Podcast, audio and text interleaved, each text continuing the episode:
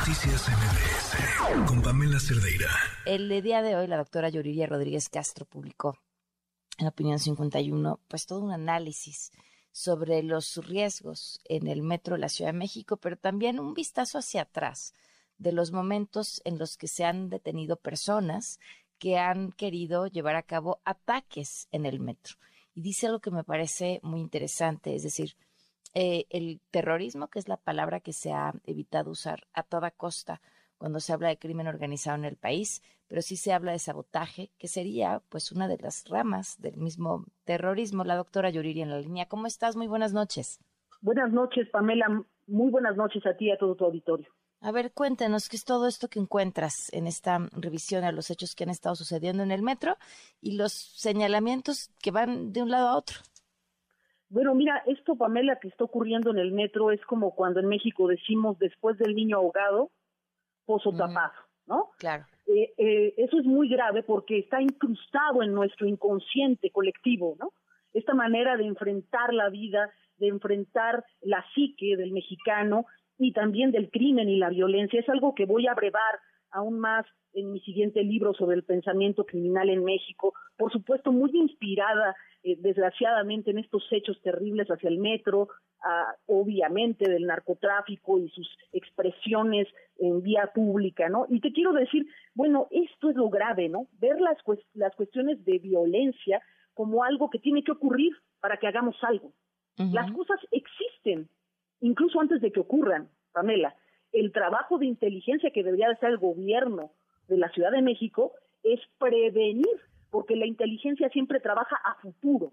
Y me parece muy lamentable que incluso hay como cierta hostilidad hacia los académicos que, buscamos aportar y nosotros sí trabajar, estamos trabajando por la ciudad, estamos también trabajando por la sociedad mexicana y, y hay mucha hostilidad de parte también de los seguidores casi, te puedo decir, fanáticos religiosos de, del gobierno de la Ciudad de México y de López Obrador, de nuestro presidente López Obrador, hacia quienes hacemos una crítica, por cierto, muy necesaria para estos tiempos donde hay tanta violencia y actos criminales que se han dado en el metro a lo largo de la historia, pero también hacia el Mexibus, también hacia otros medios de transporte.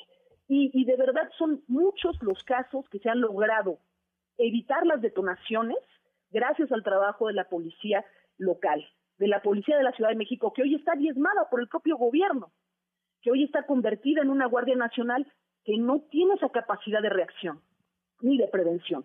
Y eso es lo que a mí me preocupa y por eso este texto que creo que es oportuno y que ojalá lo tomen como una aportación, por cierto, gratuita, sin ninguna intención más que apoyar y respaldar las labores del gobierno y que ahora pues parece que les enoja. Oye, y, y retomas dos este, eventos anteriores en los que se detuvieron personas con artefactos explosivos. Eso me pareció súper interesante. Así es, por ejemplo, el caso de 2008, eh, el entonces gobernador de la Ciudad de México era Marcelo Ebrard. Él sabe muy bien esto porque él sabe de, primer, de primera línea que se le informó que estaba ocurriendo estos hechos en la glorieta de los insurgentes. Ah, pero vienen los suspicaces y ¿qué crees que me contestan? Es que no está dentro de un vagón. Ah, vaya, entonces si es en el perímetro de la entrada al metro, no es adentro del metro. No, señores, esto ocurrió en el perímetro del metro Insurgentes, uno de los más concurridos, con más afluencia de turismo, año 2008, explotó una bomba que era de fabricación militar, de uso exclusivo. Fíjate, e, e, el, tipo de bomba es un C4 que solo se usa en el ámbito militar.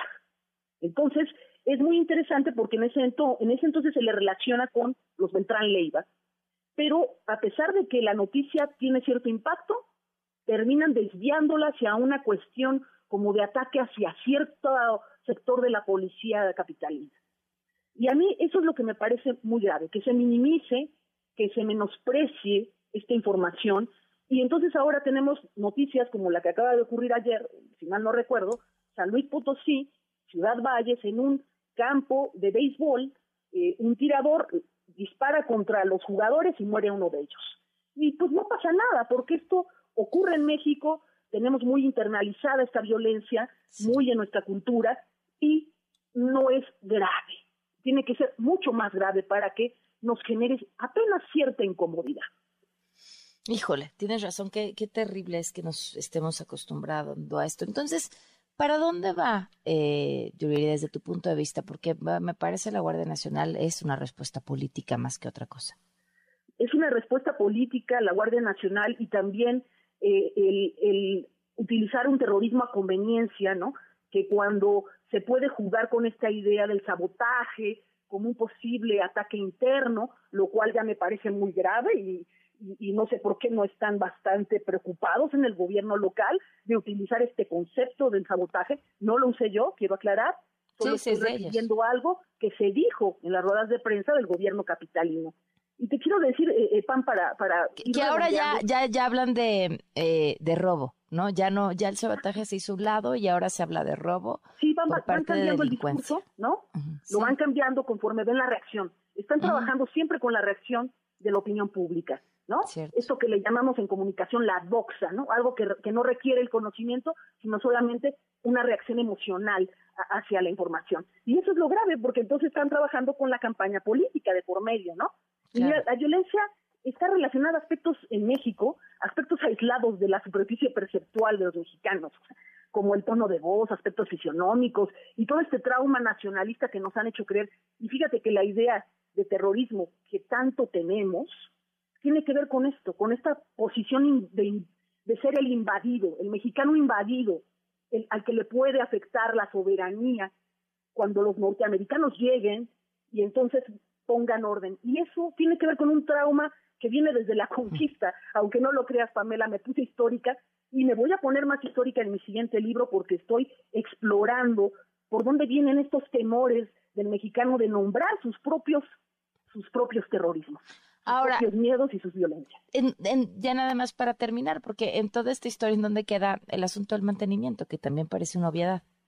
A ver, ese tema del mantenimiento, si tú haces un reportaje sobre el mantenimiento, que se han hecho varios últimamente, lo puedes haber hecho ahora y lo, lo, puedes haber hecho hace 10 años y es lo mismo. ¿Estás de acuerdo, Pamela?